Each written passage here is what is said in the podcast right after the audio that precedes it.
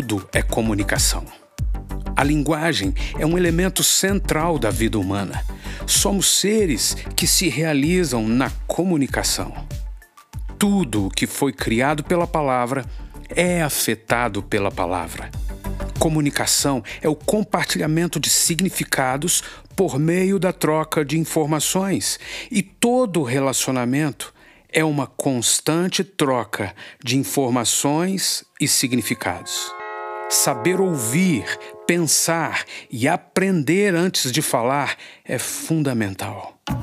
Nesta série, eu vou compartilhar com você sobre como podemos aprimorar o uso da palavra com resultados imediatos na eficácia da comunicação interpessoal. Seja bem-vindo a esse podcast. Meu nome é Sóstenes Mendes. Vamos estudar, aprender e crescer juntos. Todos nós enfrentamos dificuldades de comunicação e relacionamento por vários motivos. Muitas vezes, sentimentos, pensamentos, reações se estabelecem a partir das pulsões do nosso ego e orientam rompantes emocionais que são produzidos internamente por autodefesas. São acionados pela compreensão personalizada das mensagens que recebemos ou produzimos. Um entendimento equivocado, distorcido de algo que ouvimos pode causar muita complicação, pode interromper uma caminhada de diálogo, relacionamentos e conquistas. Da mesma forma que o uso de ferramentas adequadas no modo de raciocínio que construímos pode permitir ações estratégicas na comunicação, ações que se desdobram em atenção, soluções, decisões, alegria, simpatia, empatia, vitórias e construções sólidas. Saber ouvir e realimentar a comunicação interpessoal com fluência depende de autoconhecimento, percepção, processamento adequado das informações e foco, construção intencional de estratégias na comunicação. Isso é uma habilidade, pode ser desenvolvida. Você vai desenvolver. Ai, minha boca grande. Quando eu vejo, eu já falei. Ah, eu sou assim mesmo, não, não consigo deixar de falar. Se eu pudesse voltar no tempo, eu não teria falado aquilo. Deixa eu falar de novo, deixa. Deixa eu falar de novo. Para, me escuta.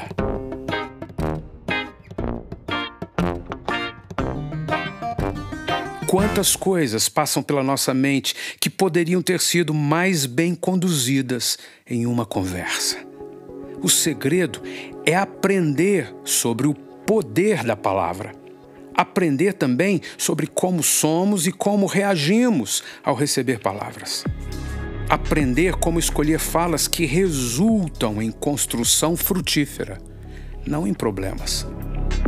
É sobre isso que vamos conversar, para desenvolvermos a habilidade de estabelecer conversas, palavras, estabelecer comunicação eficiente. Interpretamos as informações que recebemos em conversas ou mensagens através de inúmeros filtros ou lentes. É por isso que o processo de compreensão e realimentação das mensagens torna-se algo desafiador em todas as circunstâncias das relações humanas.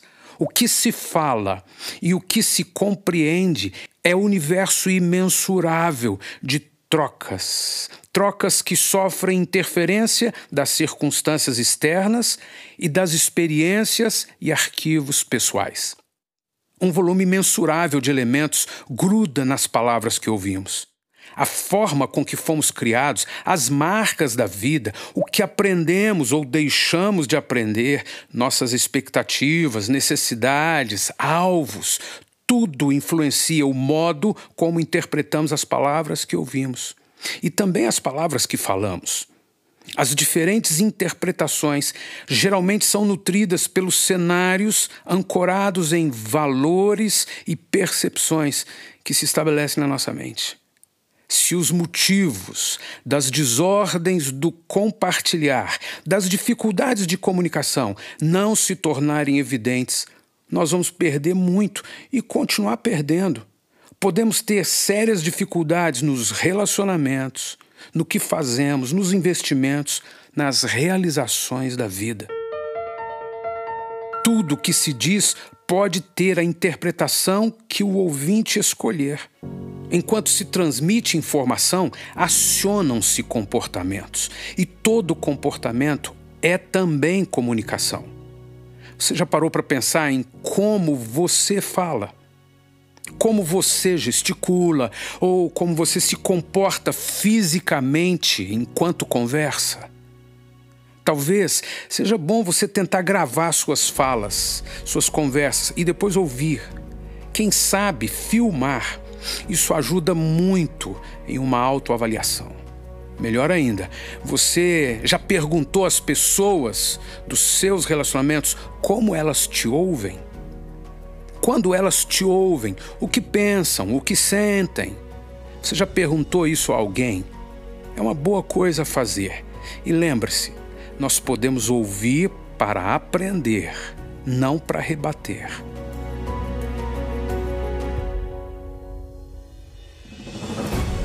É possível que muitas coisas que não prosperam na nossa vida sejam fruto de uma comunicação inadequada, e isso é possível de ser resolvido. Ouça essa história. Um filho havia saído de casa e o relacionamento dele com o pai nem era muito bom. Passado alguns meses, as coisas apertaram para o menino, ele precisou de dinheiro e tentou ligar para o pai, que nem quis atender. Ele então escreveu uma carta. Escreveu contando a situação, falando das necessidades, pediu desculpa ao pai. Quando o pai leu a carta, ainda meio nervoso e chateado, mas preocupado, chamou a mulher e disse: Olha o que seu filho escreveu. Olha como ele escreveu. Pai, manda dinheiro. A mulher pegou a carta, já meio chorosa, leu comovida, com saudade do filho, e disse ao marido: Não, amor, olha como ele escreveu. Pai, por favor, manda dinheiro. A percepção de cada pessoa em relação às mensagens que recebe está diretamente ligada ao conteúdo do coração, às marcas que a vida produz em cada um. Cada pessoa recebe informações de acordo com o que pode ou quer compreender. A percepção é uma atividade e um fenômeno de elevadíssima importância e muitas vezes não paramos para cuidar da forma com que percebemos e recebemos as coisas.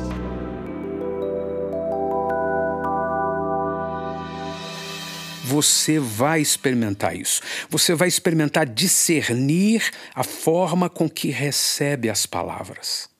Uma pequena mudança nas reações, na escolha de palavras que realimentam a comunicação, já vai fazer muita diferença a percepção. A percepção opera em parceria com a racionalidade, que é a capacidade de exercer razão. A razão é o processo de raciocínio, de aprendizado, compreensão, ponderação, avaliação, julgamento, construção.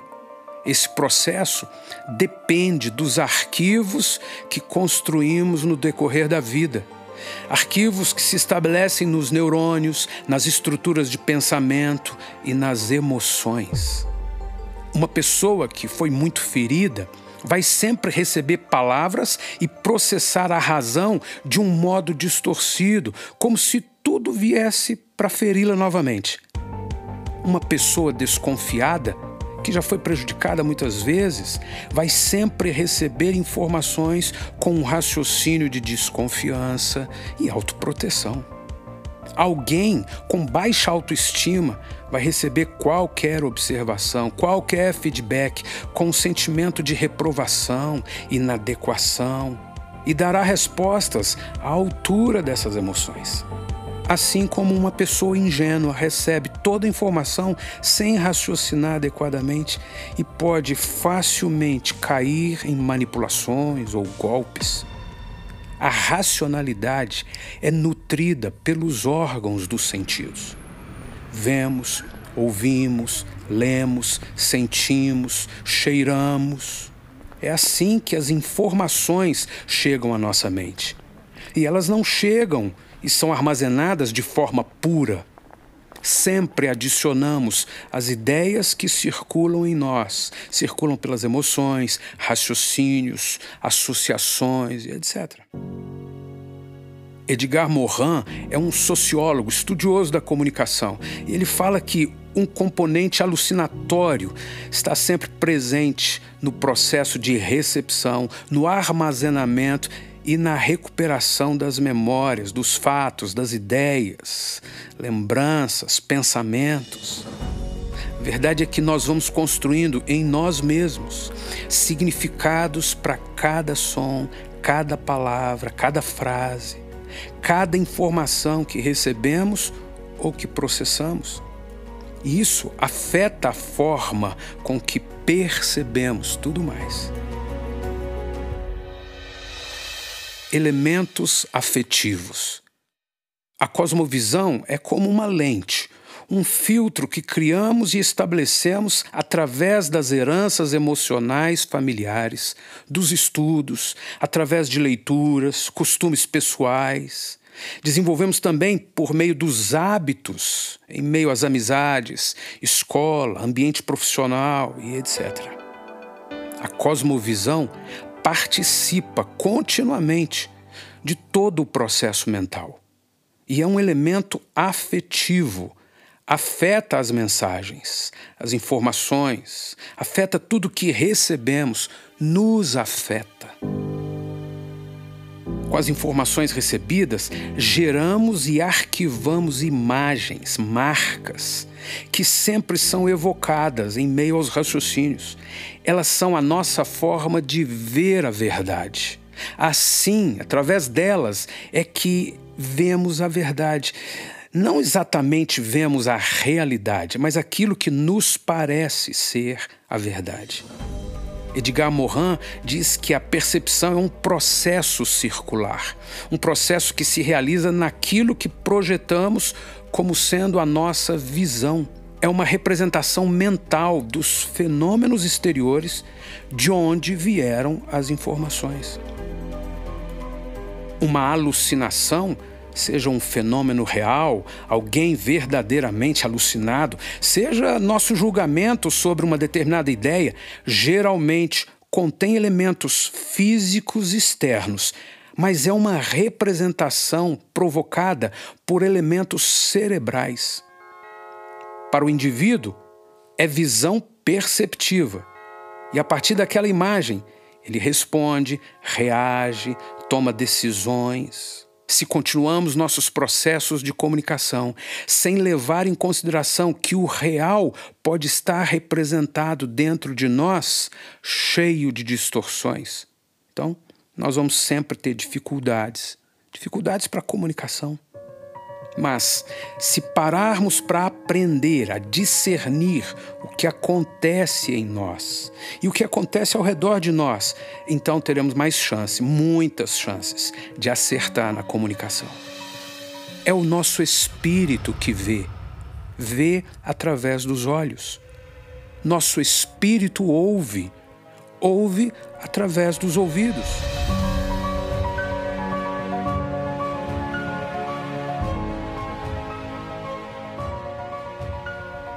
O autoconhecimento e a autoavaliação sempre podem nos ajudar a discernir melhor as informações que chegam, as imagens e ideias que formamos e guardamos. Nós aprendemos com Mohan. Para toda análise, toda lembrança e ações, é necessário autoanálise, autocorreção e autocrítica constantes.